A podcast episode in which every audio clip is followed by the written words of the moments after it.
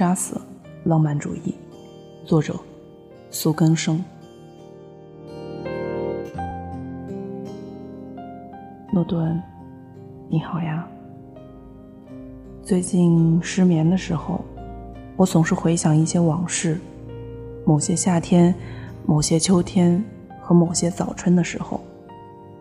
我总是从我放弃入睡这件事开始，人生好像就从焦虑和劳累中解放出来，承认自己睡不着，承认在深夜的时候念头一个接一个，承认在最累的时候精力却旺盛的异常，如释重负。只是在早上起床的时候有些困难，我总是这样。或许这并不是件坏事。偶尔我会逼迫自己走在正午的街头，阳光很好的时候，人走出门去会振奋许多。最近我又开始做很多事，写不少东西，脑袋里总有人物在走来走去，即便我片刻的忘了，他们又会回到我的脑袋里说话。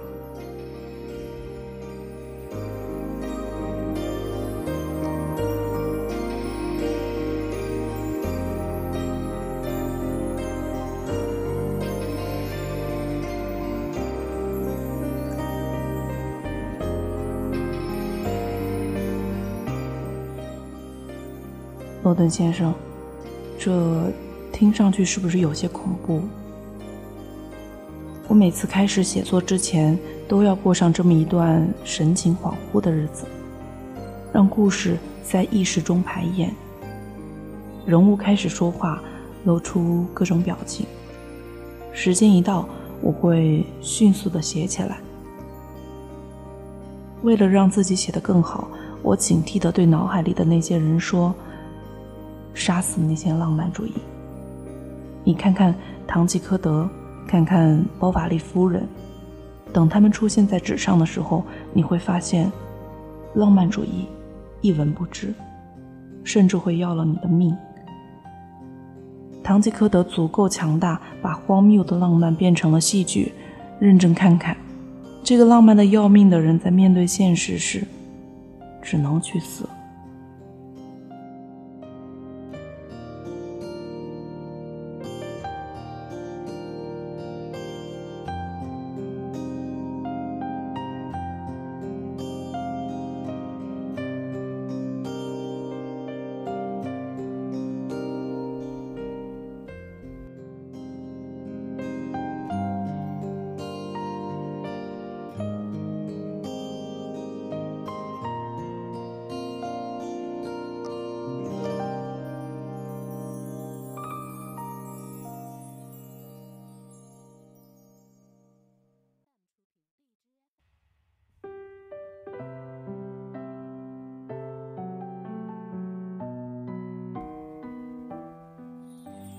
为了避免悲剧，我们应该拒绝浪漫。可是那些家伙并不服气，为此徒添了很多眼泪。诺顿先生，还好这些都只是故事。在人生里，我们应该打起百分百的精神，警惕浪漫，同样，也是警惕悲剧。你是时光轻轻哼唱，宛若星辉小巷，黑白的情节闪着晨曦的光。毕竟小说可以重写，一切都可以重来，但是人生却没有草稿可以撕掉。任何扔进垃圾桶的东西，都会在脑海里停留一生。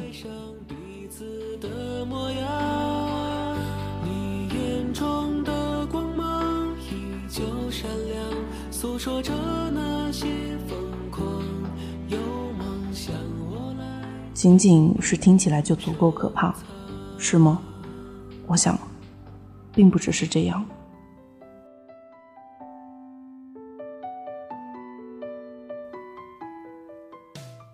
我听人说过一句话：我们或许只是终生在扮演成年人，住在我们身体的，仍然是些喜欢哭闹的高中生。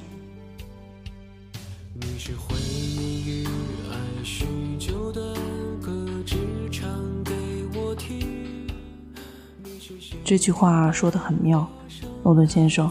很多人终其一生都没有离开过十八岁。开心的时候便笑，难过的时候就哭，遇到未知就恐惧，自己做决定时犹豫不决，为他人出主意斩钉截铁，面对世界的残酷总是想高声大呼。为什么会这样？谁可以救救我？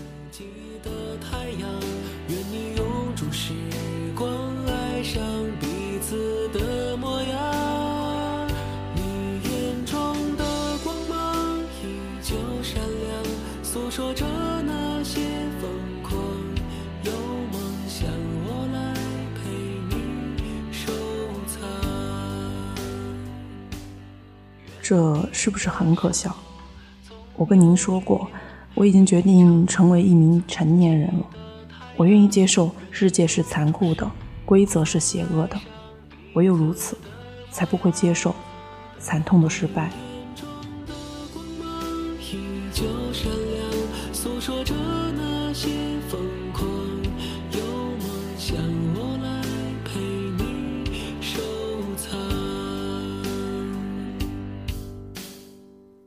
有些人以为这是妥协，这是认输，但是我想，并不是这样。诺顿先生，还记得我们说过的吗？有时候留下来才是真正的勇敢。面对世界，厌恶的扭开脸。是孩子气的行为。我并不讨厌孩子气，有时候还觉得挺可爱的。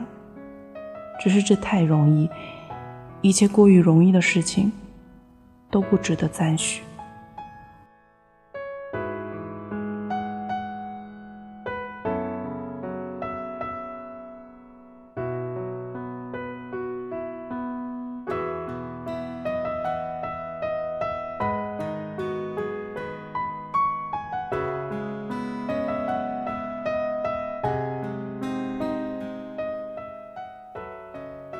或许是这样，我站在正午的街头，看人群来来往往。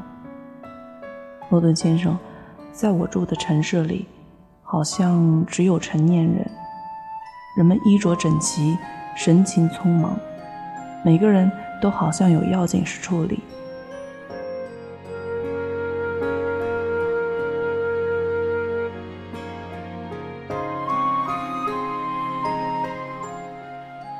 可是，我内心里知道，这群高中生只是把自己的角色扮演得很好，好到自己都相信自己已经成熟，可以昂头阔步走在大街上。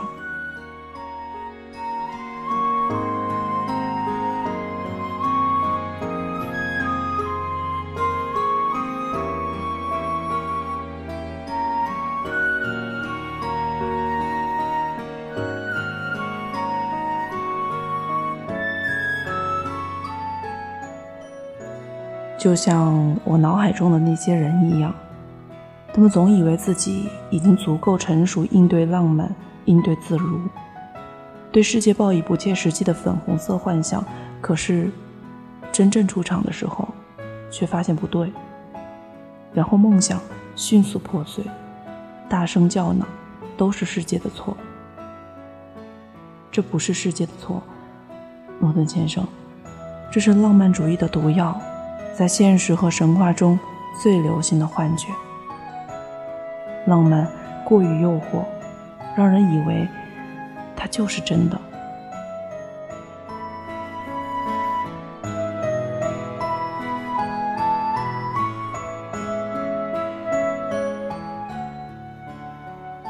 并不是这样。这世界并不是玫瑰色，它是一种介于所有颜色中的灰。饱和度高的时候少些，饱和度低的时候多些。既不是特别的冷酷，也不是格外的温暖，一种没有情绪的颜色。如果，如果我早点认识到这个事实，就不必费掉许多力气。但是我想，这并不是我一个人的悲剧。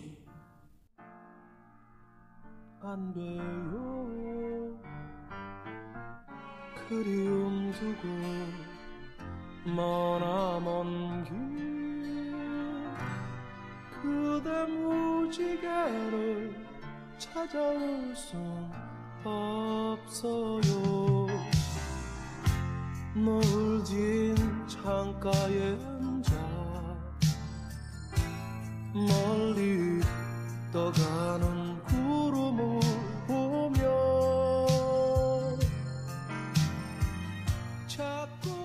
如果走的是大多数人走的路，破灭的也只是所有人的幻想，那么这一点都不可惜。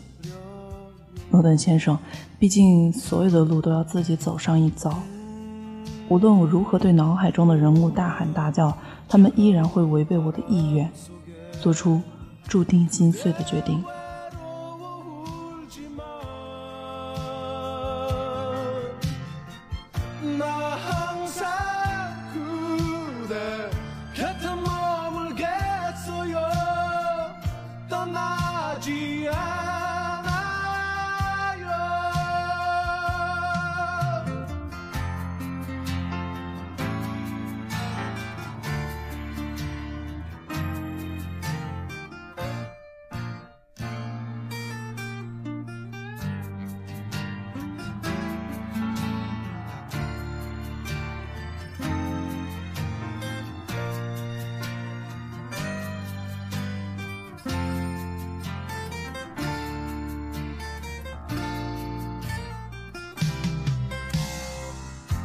노을 진 창가에 앉아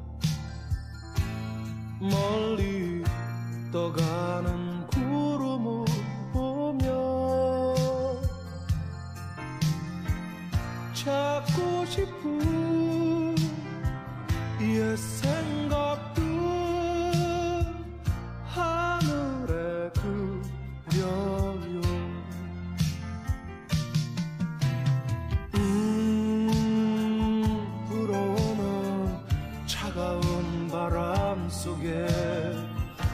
Hey!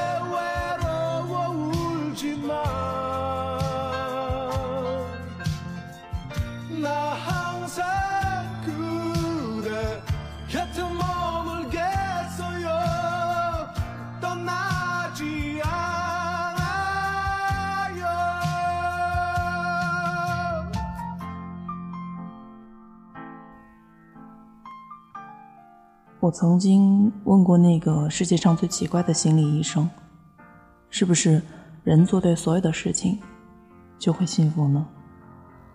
提前参考前人的经验，照搬正确的理论，做好应急策略，这样会不会降低人生的损失呢？他想了想，告诉我说不太可能。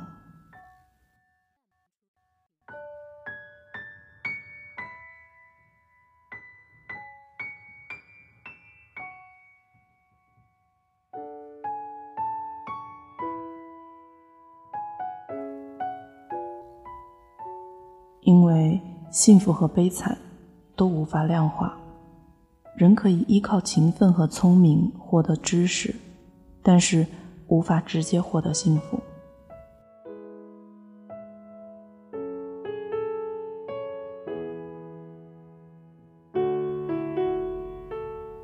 我想了很久，同意了他的说法。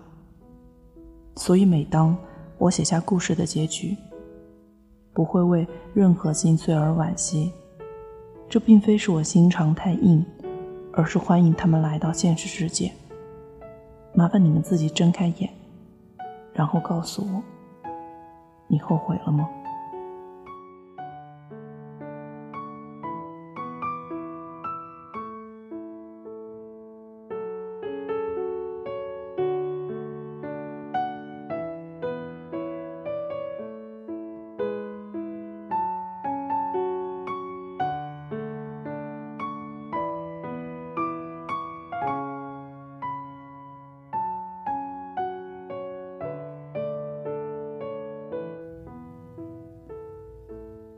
杀死浪漫主义，现在还来得及。您东半球官方指定唯一的女朋友苏更生。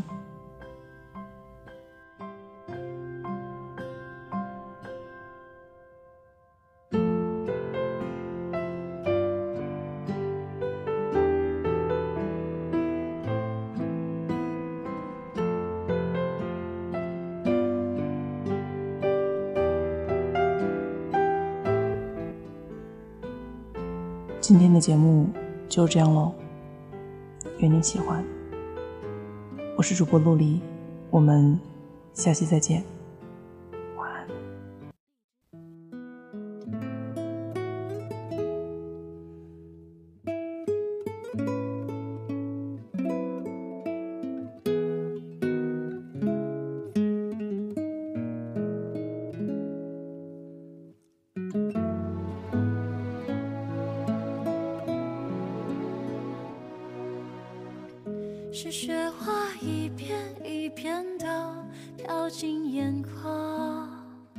是火花一明一灭的不肯绝望。